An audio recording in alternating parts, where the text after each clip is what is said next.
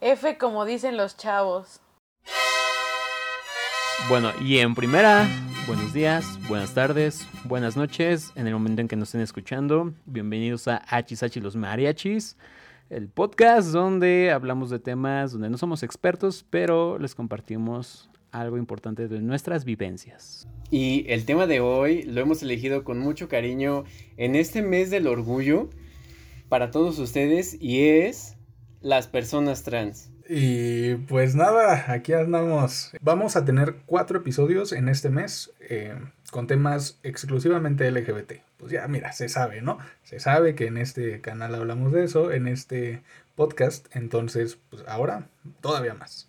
Y para las personas que no se reconocen dentro de la comunidad, recuerden que también está la A de aliados y siempre podemos aprender más de esto. Sí, muy bien, así que comenzamos. Listo. Estamos al aire un día más. Llegó la que anima, ¿eh? La dama divina. La que anima, sí. porque, te, porque te apellidas Barrey o por qué, amiga. Clara, Clara. Y mira, yo te mando un beso. Soy una perra del mal, se sabe. No, pues todas somos. En algún momento todas somos. Yo, si somos las perras del mal, yo quiero ser eh, Raga Diamante. Ah, yo no sé quién quiénes son. Yo mista, yo mista. Tú mista, sí eres, eres amiga. bueno, yo quiero a Madison. Eso, eso. No lo dijiste muy convencida. Tú serías Rudy. Y sí sería Rudy. Sí sería, Fer sí sería Rudy. Porque Rudy es bailarina. Porque es bailarina. A huevo, sí. Ah, sí sé quién es, sí sé quién es. Ah, sí. Esa sí la conozco. Esa sí la conozco. Si es vedette como yo. ok. Ay, no. Bueno, si no, ya la tía letal mejor. Ay, la tía letal. Ándale. Sí serías por el buen maquillaje. Sí, bueno, ya me, ya me compraste ya. Qué bruto tu maquillaje. Nos, nos falta la Madison. Es el quinto mariachi afuera. Ah, sí. es lo que ganó, ¿no? Ganó nuestros corazones. ¿Quién ganó? ¿Qué? ¿Quién ganó? Sáquenlo, por favor. Sácalo, sácalo. Que ya no me acuerdo de su nombre. Ah, no me pueden sacar. No, sí se puede. Y lo vamos a hacer. Ganó bueno, regreso, ¿eh? Ah, ok. Ya se está poniendo salvaje. Ya le pegó, ya le pegó y la Ya le pegó, sí. Ya se empoderó. Te voy a aventar botellas. No, y en serio, ¿quién ganó? Ganó Aviesk. Aviesk. ¿En serio? Sí. Todos preguntamos lo mismo cuando ganó.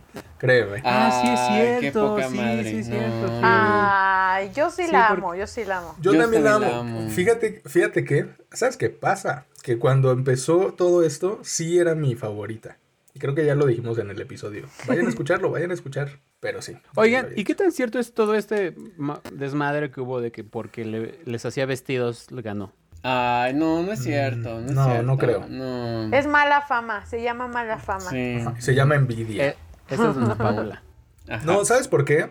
Porque Avies siempre, y yo también me cayó la boca, desde siempre ha apoyado causas muy, muy, muy específicas. Entonces, creo que aparte de exponer su marca, también es decir, pues no manches, son hermanas a las que, pues, juntan para hacer su vestuario, ¿no? Entonces, si yo les puedo dar un vestuario, pues adelante, ¿no? A mí no me cuesta nada.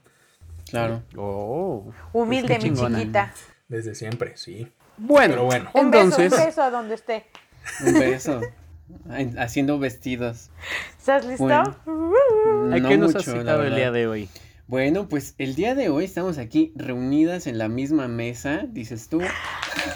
Ay, ya quiero que llegue el día que sí grabemos juntos, amigos. Chupando del mismo, de la misma sí, tomando de la misma jarra, eh, para hablar de un tema que para mí es un tema muy importante, eh, un tema que tiene pues las dos caras de la moneda, muy bonito y cosas muy tristes, ¿no? Y es sobre las personas trans, que creo que en este marco del mes del orgullo, creo que es importante resaltar la T, que casi siempre está eh, el orgullo y ajá, se diluye a través de las demás letras y casi siempre se va hacia lo gay o hacia lesbianas o hacia tal vez hasta bisexuales si tú quieres, pero la parte de la T no es como tan visible, ¿no? Y creo que es importante darle visibilidad porque, pues, al igual que todas las demás personas, no solo del colectivo, eh, pues merecen como el espacio, la visibilidad, el respeto y necesitan como más el apoyo para poder tener, ah, más bien para alcanzar los mismos derechos que nosotros, porque pues aquí en México pues no, desgraciadamente no cuentan con los mismos derechos, la, la misma seguridad que cualquier otra persona, ¿no? Y no debería de ser de esa manera, ¿no? Y, por ese lado es que, eh, elegí que, pudiéramos platicar un poco de las personas trans. Dejando un lado eh, transgénero y, tra bueno, no, trans no travesti, ¿no? Sino transgénero y transexual para no andar como en la definición porque la pueden buscar por aquí por allá y pueden ir más, más a fondo.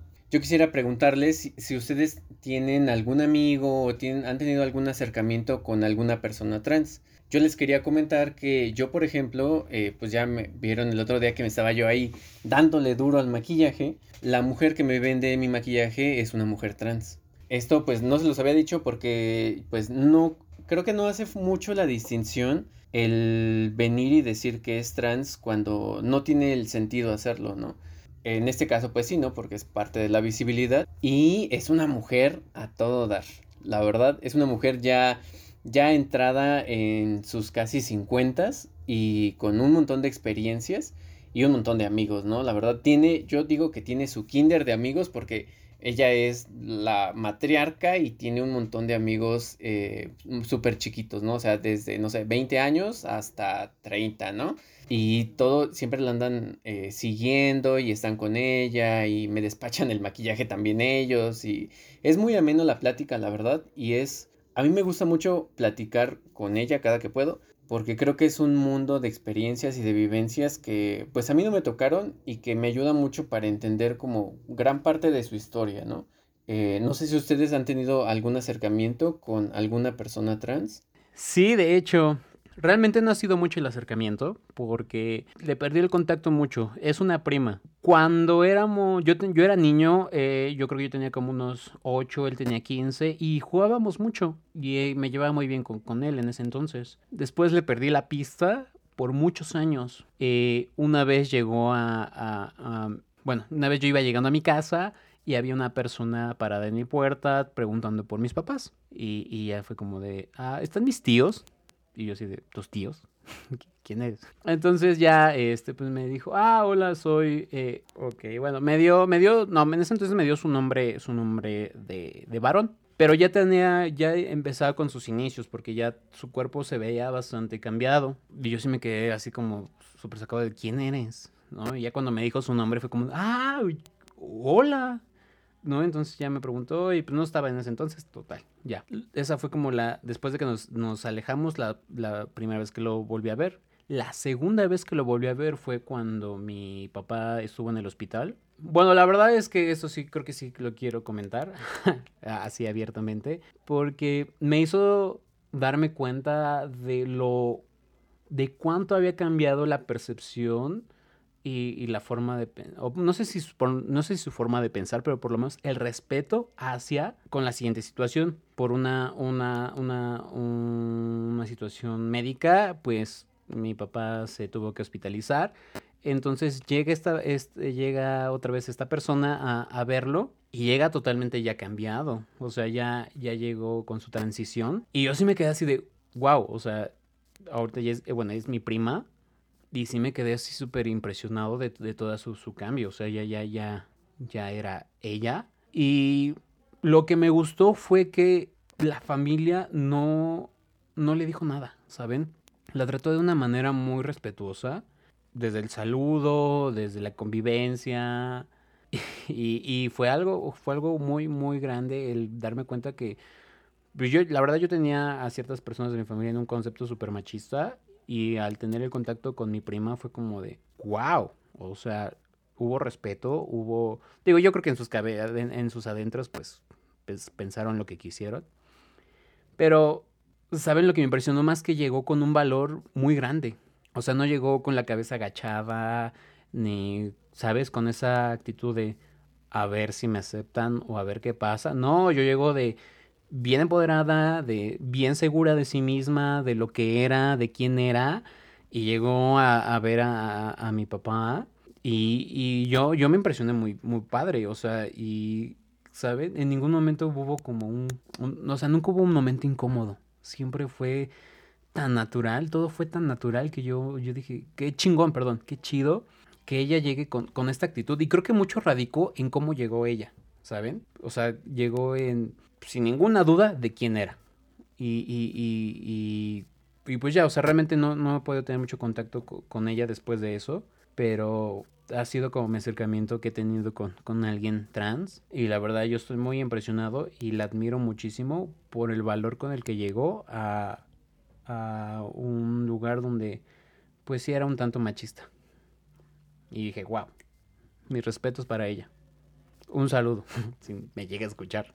Sí es cierto, lo que dice Fer es muy importante porque si llegas, por ejemplo, con toda esta buena actitud y con el empoderamiento que tú tienes, eso te da para decirles, oigan, yo no soy un ciudadano a medias o no soy una persona a medias, soy una persona y tengo la misma valía que usted. Entonces, yo por ejemplo, la persona que más admiro yo en el mundo mundial es Ofelia Pastrana. Ofelia Pastrana yo la conocí en un video de homosensual, en donde decía, ok, yo tengo el componente perfecto para la discriminación. Soy mujer, soy extranjera y soy trans y soy lesbiana. Entonces decía, wow, qué buena onda que una persona trans se esté presentando de esta forma, ¿no? O sea, con todo lo que tú podrías ver que es altamente discriminatorio, te lo avienta en la cara y dices, ok, no está mal, porque no está mal ser lesbiana, ni ser mujer, ni ser trans, ni ser eh, extranjera, porque ella es colombiana. Eh, lo, lo que pasa es que no hay tanta visibilidad, entonces que no haya visibilidad no quiere decir que no exista. Y esto es un esfuerzo para decir, pues claro, existen. Por ejemplo, Ofelia Pastrana lleva añísimos dando conferencias, dando clases, tiene un canal de YouTube, bueno, varios canales de YouTube, ha hecho colaboraciones con muchas personas en cuanto a tecnología, videojuegos, está ahorita. Tuvo un programa en Canal 11 que se llama Multipass, son tres episodios, véanlos, es acerca de comunidades y está pensado para tele, entonces es un formato diferente al de YouTube. Es altamente recomendable. Véanlo, yo la admiro, la amo. La vez que la conocí, wow, fue, fui, yo fui la persona más feliz del planeta. Porque estábamos en Campus Party, entonces ya, nosotros salimos por, por nuestras tortas ahogadas y cuando regresamos yo la vi caminar. Es una chica de 1,80 sin tacones. O sea, está enorme, enorme. Yo dije, wow, qué mujer. Y en verdad estaba casi, casi babeando. Y cuando estábamos adentro, ella dio una, una conferencia y de hecho en la conferencia pasan mi pregunta porque grababan la conferencia, entonces eh, al final pasa la pregunta y lo primero que digo es no voy a perder la oportunidad de decirte que te amo, te amo, te amo. Y ya me le estaba declarando básicamente ahí a Ofelia. Y al final te toman una foto, entonces ya, de, después de la línea, eh, le dije, oye, ¿te puedo abrazar? Es que tengo muchas ganas de abrazarte. Y me dijo, sí, claro, ¿cómo te llamas? Eh, en Twitter, ¿no? Y yo así, hoy no tengo Twitter. Bueno, no importa, vente. Y, y ya, la abracé y ay, fue un sentimiento bien padre, porque es alguien a quien tú admiras, ¿no? O bueno, alguien a quien yo admiro así cañoncísimo. Y mucho de lo que hago, eh, eh, tanto personal como profesionalmente, lo hago pensando en todo lo que ella dice en sus videos, ¿no? Entonces, está bien padre. Yo la admiro mucho. Y bueno, ¿cuál es eh, la particularidad? Pues es una mujer trans. Una mujer trans que es economista, es física, es experta en memes. Y uf, es mi ídola. Mi ídola así cañoncísimo. Ya saben cuál va a ser la recomendación de Tona esta semana. Sí. Por si no lo habían ¿Cuál notado, les va una pista. En su mente, de Tonatiuh, Ofelia parió a Tonatiuh. Ay, no, sí, por Sí, ya. favor, hazme la buena. O por lo menos es mi hermana mayor, no sé. ¿Y tú, Mai? ¿Cuál ha sido tu, tu mayor acercamiento o tu primer acercamiento a, o no has tenido tal vez algún acercamiento a una persona trans? Pues no, así como comentaba Tona, en mi círculo de personas social, círculo social, no he conocido a nadie. Y sí, yo justo también empecé a consumir más contenido de, de mujeres trans. Cuando Tona me mencionó a Ofelia, yo dije como de, a ver, vamos a ver quién es, ¿no? No manches, sí, coincido, lo que, lo que dice, lo que hace, te vuela la mente y dice como de, no manches, todo el mundo debería de ver las cosas como tú lo ves. Y exacto. también hay un podcast que me gusta mucho que se llama El Viaje, que es de Alexis de Anda. Y ahí es un viaje con Elisa Sonrisas, no sé si lo ubican. Y entonces también como que aprendí muchísimo a ver todo este trasfondo que tienen las personas de, Trasfondo.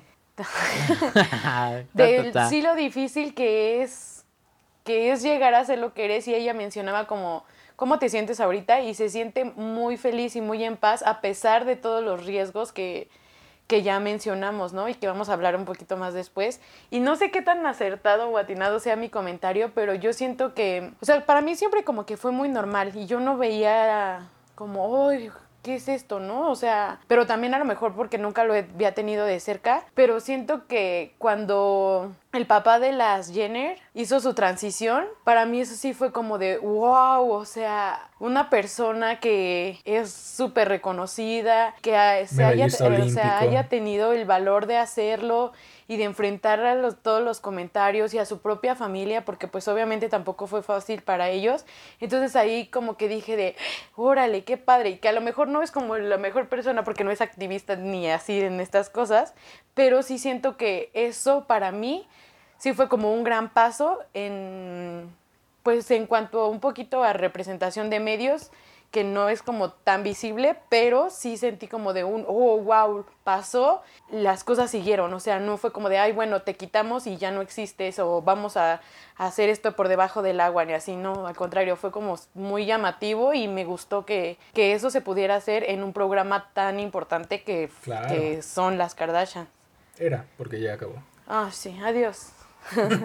Pero algo bien importante de, de lo que mencionan de, de esta parte del empoderamiento, por ejemplo, que vio también Tonatiu en la manera en la que se presenta Ofelia, que es muy segura de sí misma, creo que ese es, y lo, y lo que comenta Fer también de su prima, ¿no? Que eh, la seguridad y, y, pues la firmeza de en la manera de presentarse y de ser, creo que es gran parte de, de que la gente venga y también de alguna manera como un poco más directa entienda que, a ver, o sea, tienes que aprender a respetar, ¿no? Porque yo me acuerdo que esta chica, la que me, a la que le compro el maquillaje, la primera vez que yo la conocí, yo la veía ahí muy alta, también una mujer de 1,90, morena y siempre muy feliz, muy risueña, y yo decía, yo, yo no sabía, ¿no? Que era una mujer trans, y cuando yo la vi yo dije...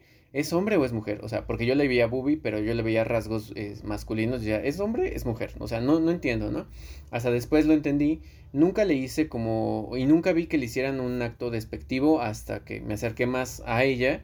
Y una señora, me acuerdo muy bien, que le dijo, ay, estás bien altote, ¿no? Y yo dentro de mí yo dije, ¿cómo le dices altote? Porque, o sea, si estás viendo que es mujer, ¿no? Y, le, y muy amablemente le contestó, altota, porque mucho me ha costado. Wow. Y yo dije, ay, qué bueno, qué bueno. Y yo dentro de mí dije, qué bueno mamá. que le contestó. Sí, no, Sí. claro. Qué bueno que le contestó porque eh, mucho de, que yo creo, muchas personas trans que inician no tienen esta entereza y este empoderamiento para venir y enfrentarse a, desgraciadamente, al sistema y la sociedad, ¿no? Que, que nos empuja hacia un camino en el que les hace ver o les quiere hacer ver que están mal y que van por el camino equivocado, ¿no? Que van contracorriente y que van completamente mal. Entonces, creo que ahí la parte del rechazo y la estigmatización a estas personas es un- una parte muy muy grave porque yo creo que pues las cosifican o las sexualizan o la- las llevan de perder de muchas maneras más. Eh, yo platicaba hace unos días con mi sugar. Eh, Un saludo de- Un saludo Sugar. Sugar. Un saludo al Sugar. Vamos a poner aquí nuestros PayPal por si. Ajá. Al por si Sugar- quieres apoyar. Al Sugar en turno. Ah, hemos de al Sugar en torno, sí. Nuevamente, un saludo. Y me decía, este, pero ¿por qué te enojas de, de, de cuando ves? Porque a mí me enoja mucho ver cuando agreden a una, a una mujer trans, ¿no? Y yo le decía, pues es que tienen todo de perder, ¿no? O sea, de entrada, no sé, como que el mismo sistema las ve como, eh, como el sistema heteropatriarcal, las ve como que son traidoras al heteropatriarcado, porque pues lo femenino está mal, ¿no? O sea, ser femenino, ser hombre o mujer o lo que tú quieras, todo lo que represente a lo femenino está mal y entonces ellas pues están todavía peor, ¿no? Dentro de lo mal están todavía peor. Y luego en los trabajos, pues regularmente no, no pueden alcanzar un buen trabajo. Desgraciadamente, pues por todo lo que viven en la sociedad, pues muchas desgraciadamente se suicidan o, surgen esta parte de o son asesinadas, entonces su esperanza de vida es muy corta, de 35, 40 años, y yo, por ejemplo, yo al ver a mi amiga, la, la que me vende el maquillaje, que ya es una mujer más grande, yo la veo y yo digo, eso chingona, porque eres un faro de esperanza para nuevas mujeres trans que apenas van iniciando y que te vean, digan, si esta mujer que vivió en otros tiempos más cabrones la está rompiendo, yo también puedo y lo voy a lograr. O por ejemplo, la, bueno, es un caso del año pasado y un caso muy lamentable, pero por ejemplo, la doctora María Elizabeth, que era Ah, la sé. investigadora, ella tenía 47 años y no manches, su trabajo en pro de toda la comunidad trans, wow, es, pf, o sea, te pones a leer, pero ya te pones a leer hasta que sucede el hecho, ¿no? Pero no juegues, o sea, todo lo que hizo y todo el legado que tiene, pues, oh, ay, hasta se me erizó la piel, en verdad. Ay, perdón, ay, no quiero llorar.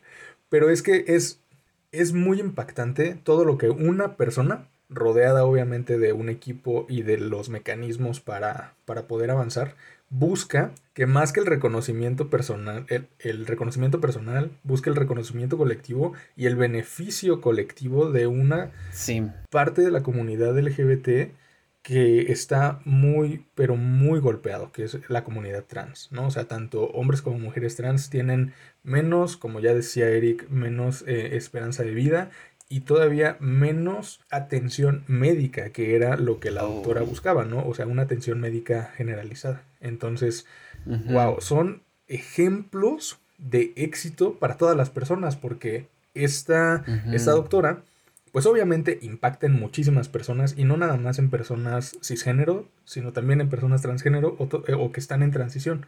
Entonces dices, wow, qué bueno que existen. Y bueno, hay muchísimas, ¿no? Creo que más adelante hablaremos, pero yo sí quería comentar y hacer un reconocimiento a ella porque mucho, mucho ha hecho por la comunidad trans. Y su carita que tenía era Ay, sí, bien linda, o sea. Buscas los, como, como todos los comentarios que tenían sus colegas y era de, era una Oh, persona no. dedicada, trabajadora, respetuosa, o sea, interesada en promover los derechos humanos, así en general, porque todos somos humanos, o sea, ay, me enoja mucho. Claro, o sea, justo pasa a ser un ejemplo de varias cosas que hemos tratado de ej- ejemplificar en estos episodios, que es tu orientación, tu preferencia, el género con el que te identifiques, es muy aparte de cuánto puedes lograr por tu sociedad y cuán benéfico eres para la gente a tu alrededor. Y bueno, lo que yo quería comentar es que de verdad, o sea, no tengo como mucho acercamiento más que el de mi, mi prima con la comunidad trans, pero justo cuando Eric nos propuso el tema, lo primero que me hizo pensar fue en el inmenso valor que se requiere pertenecer a esta comunidad. ¿Por qué? Porque me, me puse a pensar en que de por sí, ya eh, no, no siendo heterosexual, tu camino ya está bien, está lleno de baches. O sea, de por sí tu camino ya está empedrado a madres.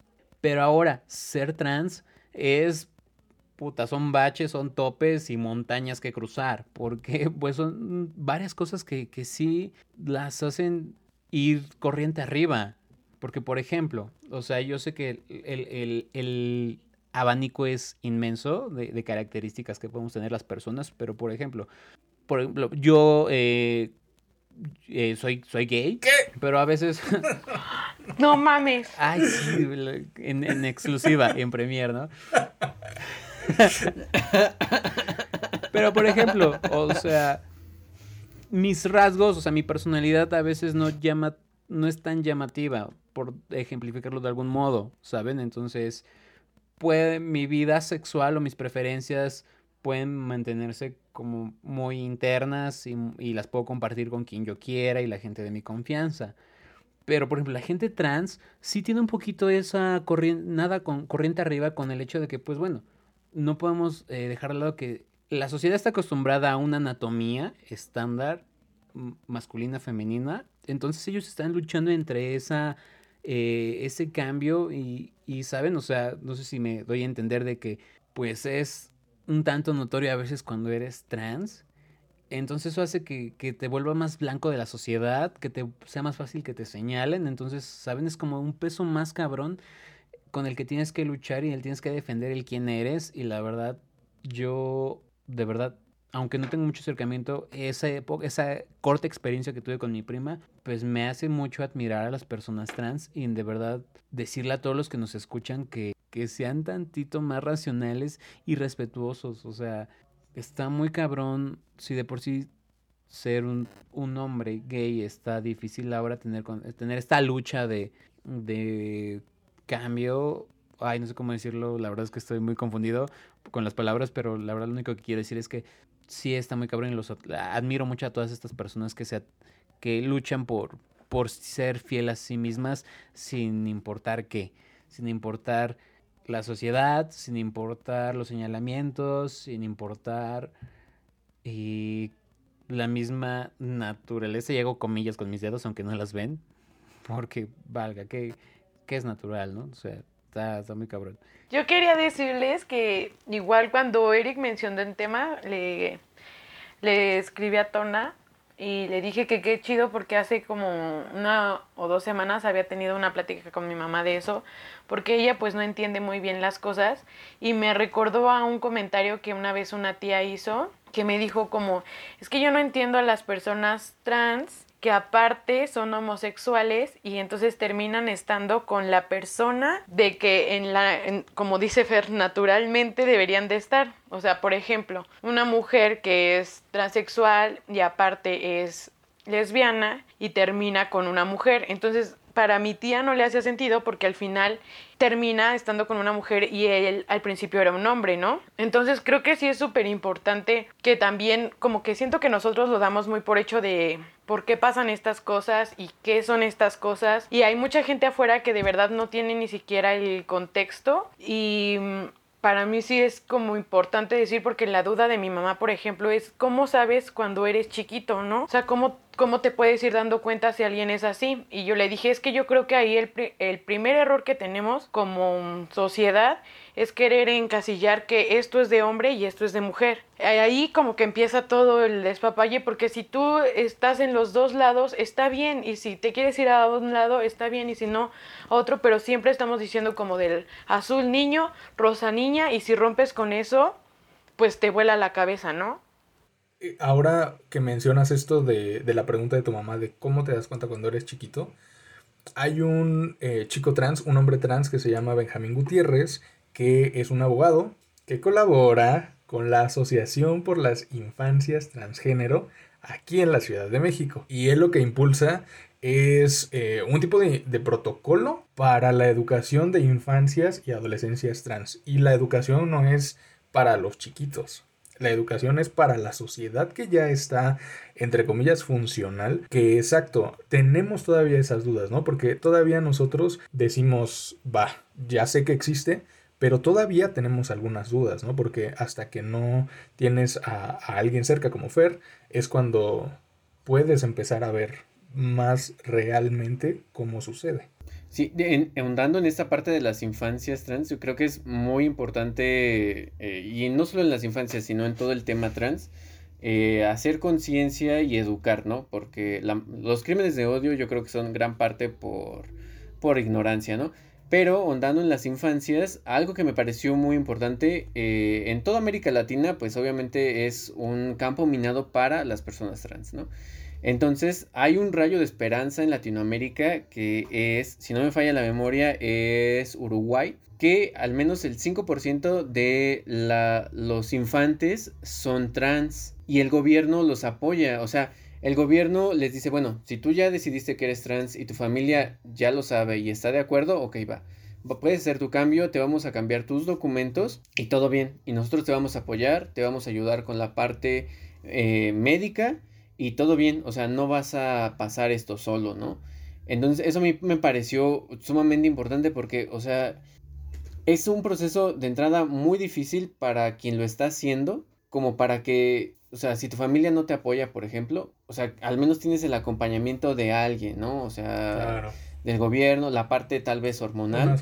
Y a mí, ajá, y a mí eso me voló la cabeza porque, o sea, difícilmente, por ejemplo, en México, vas a ver que el gobierno te diga, ah, sí, yo te apoyo y ya, ¿no? Que debería de ser en todos los países, ¿no? Porque esperemos que para allá vayamos en muy pocos años, porque si algo creo que vamos muy retrasados en esto, ¿no? Apenas en 2018 eh, la OMS quitó de los desórdenes eh, mentales la incongruencia de género le llamaban. Ah, Entonces... Lo, apenas lo quitaron en el 2018 y tú dices, no mames, o sea... Ponte las pilas. ¿Qué pedo? Hay que avanzar más rápido, mijos, ¿no? O sea, ¿qué pedo? Pues sí, o sea, y es la OMS, es, es mundial, dices, ¿qué pedo, OMS? ¿Qué pedo? Porque justo en la ciudad solamente contamos con el cambio en documentos, ¿no? Como la, el acta y el INE, ¿no? Más o menos algo había, habías leído que aquí en la Ciudad de México solo se cuenta con eso. Que puedes cambiar tu género en, la, en el INE y en el acta, pero hasta ahí. Pero a través de un juicio. Y, por ejemplo, está también del otro lado, o sea, ya estamos hablando un poco de inclusión de infancias trans, pero ¿qué pasa con los adultos mayores trans? Por ejemplo, ¿no? O sea, Mm, yo, claro. yo estaba leyendo acerca de una casa de día específicamente para la comunidad LGBTTIQ+, ¿no? Por ejemplo, que llevaba.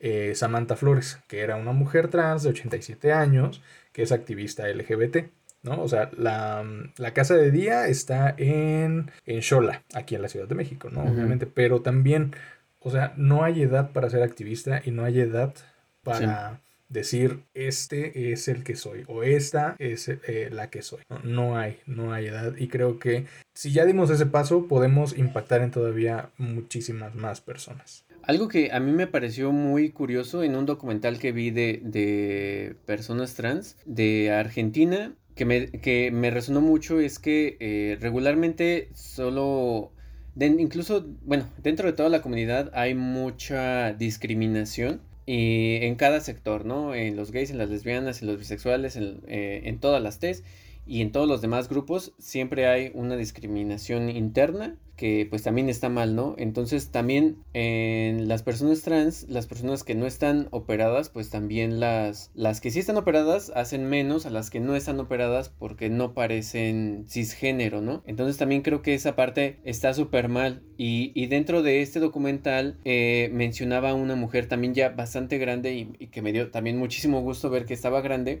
Y decía, no es necesario, si tú te sientes mujer, no es necesario que te operes. Si eso te vas a sentir más a gusto a ti misma, está bien, pero no lo hagas por, por la sociedad. Solo si tú te vas a sentir mejor contigo, hazlo. Dice, yo, yo a mis, no me acuerdo qué, qué edad dijo, ¿no? Pero pongamos, yo a mis 80 años, yo puedo decir que yo nunca me operé porque para mí eh, operarme era decir que voy a mutilar mi cuerpo y yo no voy a cumplir con el, es- el estereotipo de belleza hegemónica que, de una mujer. Yo estoy así bien con mi cuerpo y ni modo, ¿no? Y ni modo. Y yo dije, Y ni modo. eh, y eso a mí, pues a mí me encantó, ¿no? Porque muchas veces, eh, no solo dentro de la comunidad, sino también fuera, la- las personas que ven a mujeres trans o a hombres trans, si no dan, digamos, entre comillas, el gatazo de ser cisgénero, Cispas, ¿no? entonces son, ajá, entonces son más, eh, más Más criticadas o vulnerables. se les hace más vulnerables y pues yo creo que eso también debería, debería de ir cambiando con el paso del tiempo porque debe de, debe de prevalecer. Yo, yo soy, así como Fer es el testigo y Fer y Mai son los testigos de Jehová de la terapia. Se sabe. Yo soy el, el- el testigo Jehová de, de la empatía. Yo digo, no, o sea, ponte en el zapatos de, de- del otro y respeta, o sea. Pero, por ejemplo, vulnerable, vulnerable, como vulnerable, ¿no? Porque, por ejemplo, Ricardo del, del Real, que participó en los Juegos Olímpicos de Sydney 2000 en Taekwondo, Uh, no manches. O sea, No, no, te no pone un patadón y te, Te mata, manda, hija, no, te sí, mata. no juegues. O sea, y por ejemplo, eh, este chico, Ricardo del Real, pues es el primer comentarista trans de Televisa, que bueno, ahí... Ahorita no. Dejemos a Televisa de lado, pero pues es visibilidad. Es ahorita no joven, es visibilidad. Y creo eh, fielmente que el hecho de que se le dé un foco a un hombre trans en una televisora que sabemos que es, y más todavía en deportes, o sea, comentarista de deportes, wow, o sea, llegas a un público todavía casado con una idea de, del género, de la sexualidad, todavía más, digamos, antiguo, o cómo podríamos llamarlo. Arcaico. Mm, no quiero sonar como, como que estoy atacando. Tú dale. a lo mejor. la Troya. No, atácalos, atácalos. Ellos siempre han atacado a la gente. Atácalos. entonces, pues también eso digo, mis respetos para, para Ricardo del Real, ¿no? Porque estar en Televisa y luego estar en de comentarista de deportes, wow, es, es, son, te mereces todos mis respetos, ¿no? Y por ejemplo, las Gardenias de Tepito, que también,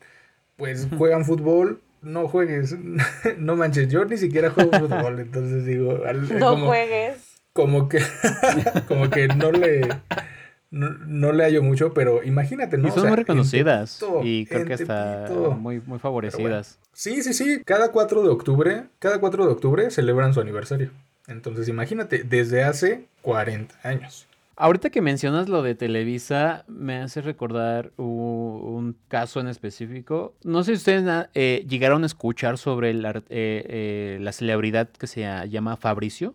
Este es, es, un actor ya de antaño, ahorita ya es de la tercera edad, pero justo hace unos pocos años decidió salir a la luz que en verdad él se identificaba como mujer y llevó, y llevó su transformación a cambio. Y después de tantos años, o sea, la verdad es que yo no lo ubico, pero lo ubico por mi, por mi familia, mis, mis tías, mi mamá, que al parecer era una celebridad de antaño muy reconocida y que ahorita sale a la luz y ya sale, o sea, salió y salió muy poco en Televisa, o sea, sí le hicieron reportajes y, y sí le hicieron ah, entrevistas sobre precisamente por su, su, su, su, transición y la verdad, he de reconocer que es guapísima, es una mujer Ahora es Felicia Garza. Ah, ok. Y sí es bellísima la mujer. Pero algo que me llamó mucho la atención fue lo, lo, lo que decía y con lo que y cómo lo entendía mi familia, ¿saben? Él, él pues cuando comentó sobre su transformación, bueno, su transición, perdón, su transición, perdón, cuando ella comentó sobre su transición, decía que no se arrepentía de nada, que fue muy feliz, este, casándose con una mujer y teniendo hijos y jugando el rol de padre y de abuelo, chalala. Y a mí me puso a pensar, ¿de verdad fue feliz? A mí me sonaba más como que cumplió con, con la imposición que le ponía la sociedad y cuando pudo tener las armas suficientes y que nadie le replicara, le replicara nada, pudo de verdad ser quien era. Digo, no sé, no conozco a la persona, pero eso lo, lo, lo deduzco por lo cómo lo entendió mi familia. O sea, de hecho mi mamá se sacó el comentario. Eh, pues a mí me parece pues apropiado, ¿no? Que Fabricio después de que ya cumplió con, con su papel de que fue esposo, eh, tuvo hijos, tuvo familia, pues ahora puede hacer lo que él quiera. Y yo así de, ¿qué? O sea, no. ¿Saben? Y ya después yo eh, tuve el diálogo con mi mamá y le dije, ok, no sabemos bien cuál sea la realidad de su historia, pero creo que no es necesario cumplirle a la sociedad y después hacer lo que se te pegue la gana. Y para mí siempre, o sea, para mí me, me sonaba su discurso a eso, de que pues cumplió porque lo obligaron a cumplir y cuando tuvo los, ya los argumentos o la facilidad de poder ser quien era, lo decidió. No lo sé, pero me hace pensar precisamente en todo esto, ¿saben? En toda esta... El cuánto alguien tiene que esperar para poder ser quien es, para poder ser feliz. ¿Qué tan pesado es el tener o el creer que debemos de cumplir antes que cumplirnos a nosotros mismos, ¿saben? Entonces sí es, es todo un tema, es un poco, es, es llamativo porque salió en la televisión, o sea, sí se le hizo publicidad, se le hizo muy poca, pero se le hizo publicidad en Televisa. Entonces, eh, pues no, no sé cómo lo, lo haya manejado Televisa, pero pues tampoco tuvo el impacto que me hubiera gustado que tuvieras, ¿saben? Yo creo que mucho de ese el no hacerlo tan fácil viene de ese miedo de perder los privilegios porque pues siguen siendo en, aunque no se reconozcan como hombres pero están en ese cuerpo de hombres y al tener eso de verdad siguen teniendo muchísimos privilegios entonces yo creo que también mucho es eso del ver de me voy a tener que deshacer de todo esto para ahora sí ser lo que soy que al final vale muchísimo más la pena pero siento que también es algo muy pues cuestionable no porque tú dices voy a perder todo eso que tenía para empezar ahora sí que desde cero y volviendo a ser una persona aún más vulnerable porque soy mujer, porque soy trans, porque soy todo esto, pero siento que también no es, a veces no es tan fácil como decir de, hoy sí quiero hacerlo y así, porque pues viendo todo el entorno, es como decíamos de lo de la gordofobia, ¿quién en su sano juicio querría ser gordo con esta sociedad ah, tan fea, ¿no? Que te trata mal a, a, la gente gorda. Pues es lo mismo, como de un, hoy me voy a deshacer de estos privilegios que tengo y ahora la voy a pasar más difícil, pero pues al final pues sí, sí siempre vale la pena como el hacer eso, pero siento que también es como respetable ese tiempo que le toma a la gente para, para deshacerse de esos privilegios. O sea, ¿creen que eso tenga, o sea, podría ser que es, nuevamente volvemos al pinche machismo? Y no sé qué opinen ustedes, pero algo que me hizo pensar justo cuando Eric dijo, habló sobre el tema, pues me puse un poquito como a, documentarme, ¿saben? Y cuando, pues en internet tecleaba eh, sobre el tema o en, YouTube, pues obviamente en YouTube había muchos reportajes y documentales y, cápsulas. Pero algo que, que me llamó mucho la atención es que en la mayoría, más bien en todos, por ejemplo, los que yo vi, en todos, había las personas que, que exponían sus testimonios eran personas que transicionaron de hombres a mujeres y no había nadie que transicionara, no había ningún exponente que había transicionado ah, de, mujer a hombre, ¿saben? No, o sea, por ejemplo, en los que yo vi, ¿saben? O sea, eso me da como la mayoría siempre ocupa esos ejemplos. Y ahorita mencionando eso, eh, perdón, Eric, que te vuelvo a interrumpir. Sí, sí. Como que sí es muy del heteropatriarcado porque es los hombres y que se vuelven mujeres, como que sientes que siguen siendo hombres, ¿no? y los hombres que se vuelven mujeres no son lo suficientemente hombres, siguen siendo mujeres. Entonces siempre va como del hombre. Justo. O sea, es el pinche machismo patriarcado. Es lo que yo les decía hace rato, o sea, la, a lo mejor y, yo esto mismo que dice Fer, pues sí lo he visto, ¿no? O sea, casi siempre retratan la parte de una mujer trans, porque regularmente es en las que más se fijan eh, y en las que más puedes, pueden denotar si no hay como hormonas de por medio tal vez, que puedan denotar que, es una mujer trans, ¿no? Y en el caso de los hombres, también sufren transfobia y discriminación, pero tal vez eh, en una medida diferente, ¿no? Porque aunque son también trans, no es lo mismo, ¿no? Y como les decía, yo, yo quedé muy impactado por la idea de que las mujeres trans al transicionar de hombre a mujer y al tener tan marcado el machismo y el heteropatriarcado, los hombres y la sociedad los ve como traidoras del heteropatriarcado, ¿no? Porque ya estaban aquí y se fueron al lado que es más vulnerable, o sea, ¿para qué te fuiste al lado malo de, la historia, ¿no? Y, y como dice May, las mujeres que transicionaron a hombres, pues las ven, no las ven lo suficientemente porque pues te falta algo, mijo, te falta algo, o sea, ¿cómo, cómo vienes aquí si no traes lo suficiente, ¿no? Entonces yo creo que, esa parte es, muy fea y muy mala, ¿no? Porque la sociedad nos hace eh, ver y asumir que por lo que tenemos entre las piernas tenemos unas características en actitudes y aptitudes para desempeñarnos en la vida y que si no es así como lo dicta la sociedad no valemos, o sea, no es lo suficiente, no somos lo suficiente para estar desempeñados en, en una sociedad por lo que queramos ser, ¿no? Sí, justo se, ahorita estamos hablando de hombres trans y mujeres trans. Sin embargo, hay también personas no binarias trans. Y creo que tienen todavía menos visibilidad porque inconscientemente todos nosotros estamos casados con el género binario. Es decir, o eres hombre o eres mujer. Y siento que hay que darle también visibilidad a todas las personas, también a las personas de género no binario. Y bueno, ya hablaremos en, alguno de estos em, episodios especiales, pero eh, sí quisiera también mencionar, no soy experto en el tema, creo que siempre se los digo, pero también es importante poner sobre la mesa a las personas no binarias trans. Porque imagínate todavía reconocerte y pues ir en contra de la corriente, porque si de por sí las personas trans son, eh, son un grupo que tiene todo en contra, ahora pues oye, ¿Cómo, le haces ver a las otras personas que no te identificas ni con un género femenino ni con un género masculino? Y para cerrar mi comentario, quisiera decir que sí, sí, yo sí apoyo mucho el hecho de que como comunidad nos, nos demos la mano y seamos comunidad. Porque dentro de nuestra misma comunidad LGBTIQ seguimos con falta de información, seguimos estereotipando y seguimos estigmatizando a otros, a, otras personas. Entonces, primero, buenas noches. Luego el respeto y también comunidad. Seamos comunidad. Ay, yo iba a decir algo, pero ya no sé cómo meterlo. Que sea, de eso de lo no binario que decías, o sea, imagínate, pero es que vuelvo a recalcar lo mismo que dijiste, lo voy a decir igual, Dilo, pero con otras palabras. Dilo, no importa. O sea Tú que dale. sí lo fuerte que es sentirte tú mismo, pero para la sociedad eso no existe, o sea, reconocerte en algo que no existe, lo hago entre comillas, porque por lo menos, como decías, si te vuelves una mujer transexual, bueno, ya existe eso, mujer. Si te vuelves un hombre transexual existe eso, un hombre, ¿no? Pero cuando eres no binario, te fantasma. conviertes en algo que para la gente ni siquiera existe, no sabe qué es, no. O sea, imagínate qué tan difícil ha de ser todo eso y siento que ese sí necesita muchísima voz porque todavía estamos en super pañales en ese tema y, Sí. y eso sí se me hace como súper interesante. Y algo que más iba a decir.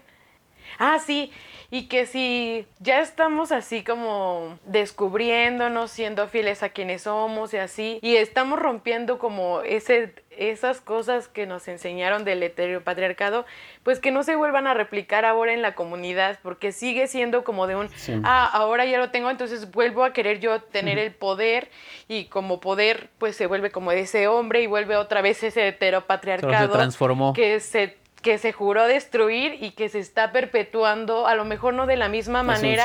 Exacto, solo mutó.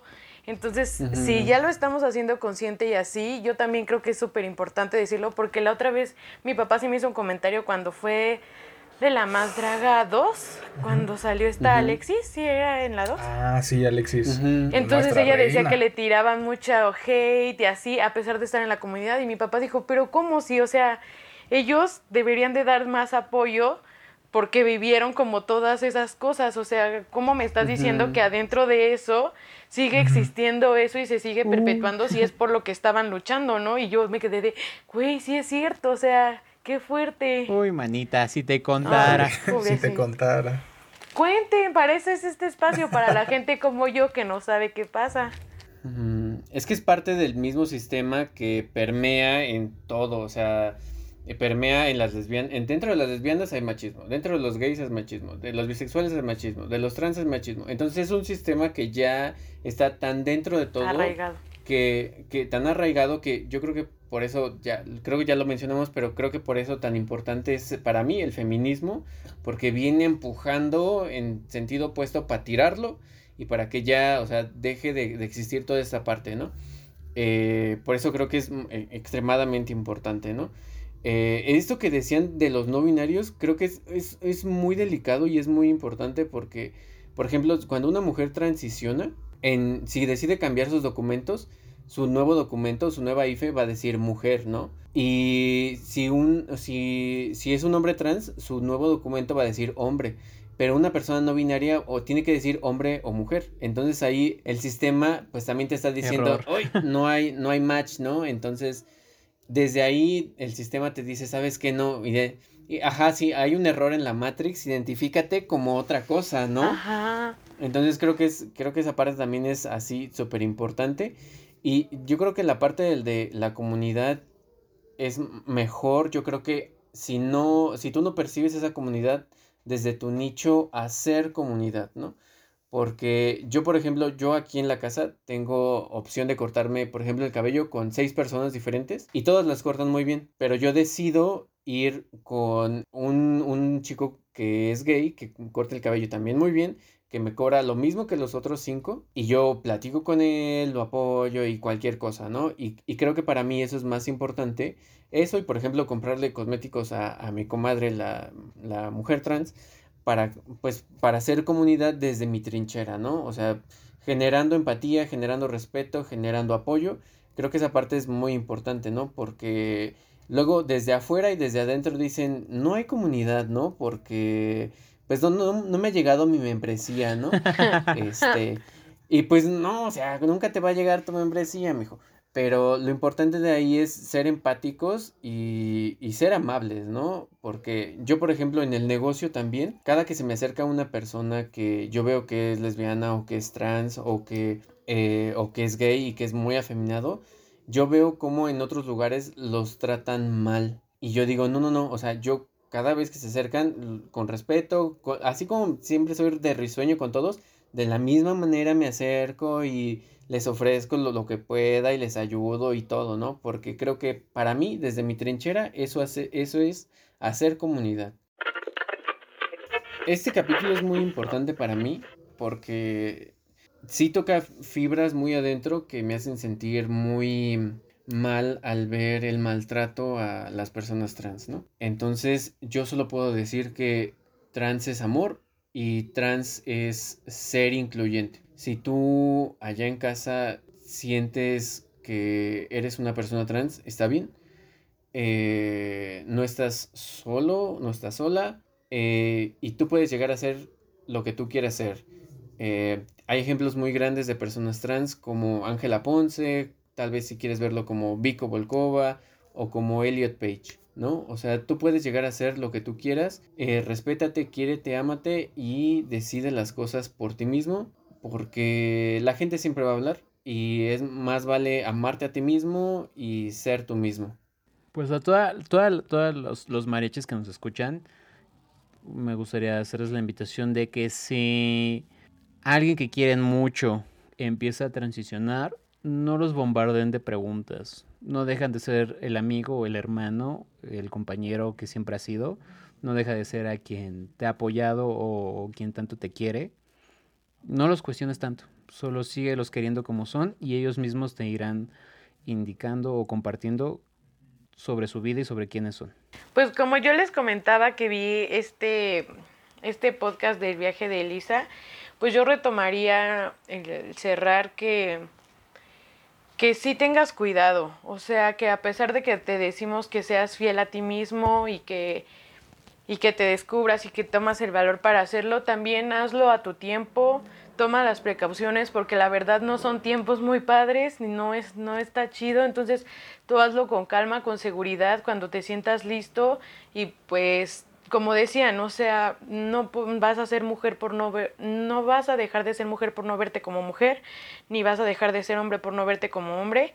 Entonces sí, sí hazlo, descúbrete, conócete, pero sé cuidadoso y también nosotros que estamos afuera, pues la neta, ¿qué nos importa? o sea, eso es lo que yo siempre me cuestiono, digo como de, güey, ¿y a mí qué? O sea, sigue siendo una persona y eres el mismo respeto, tiene el mismo valor, se vista como se vista, hable como hable. Dejemos ya por favor de ver que solo, de creer más bien que solo somos este cuerpecito y empecemos a ver adentro y mejor conectemos con eso, con, con las almitas. Mm, qué bonito. Yo quisiera cerrar con una reflexión. Pues estamos en el mes del orgullo LGBTIQ. Entonces, ¿cómo nace esto? ¿Cuáles son los orígenes de esto? Pues obviamente fue los disturbios de Stonewall. ¿Y quién inició todo esto? Pues fueron mujeres trans. O sea, y la mujer trans afroamericana más importante, Marsha P. Johnson y Silvia Rivera, ¿no? O sea, mujeres trans iniciaron toda esta revolución y por lo que podemos decir existo y por lo que puedo decir yo estoy aquí y valgo. Entonces hagamos un poco de conciencia también como comunidad de esto. Inimado. Y bueno, esto ha sido todo por el episodio de hoy. No olviden seguirnos en nuestras redes sociales. Nos escuchamos el próximo jueves en tu plataforma de streaming favorita. Esto fue Hachis Hachis los Mariachis. Ay, amiga, sí le puse mucho empeño a esto. La verdad me gustó. Me gustó a mí también. ¡Yeah! oh, quedó muy bonito.